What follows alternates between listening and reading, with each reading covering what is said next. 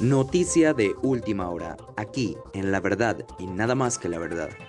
Presidente Alejandro Yamatei ha confirmado en conferencia de prensa en el Mundo Maya de Petén que abrirá el país. También habló sobre abrir el ciclo escolar en departamentos con menos contagios.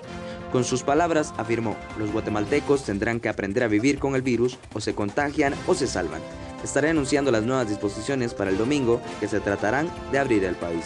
Con esto el presidente de la nación afirmó que contempla seriamente en nuevas medidas sanitarias. De momento se especula que a partir del día lunes 12 del presente mes iniciará quitando el toque de queda para luego quitar restricciones de movilidad como reabrir el transporte público, entre otros. Hasta aquí la nota del día.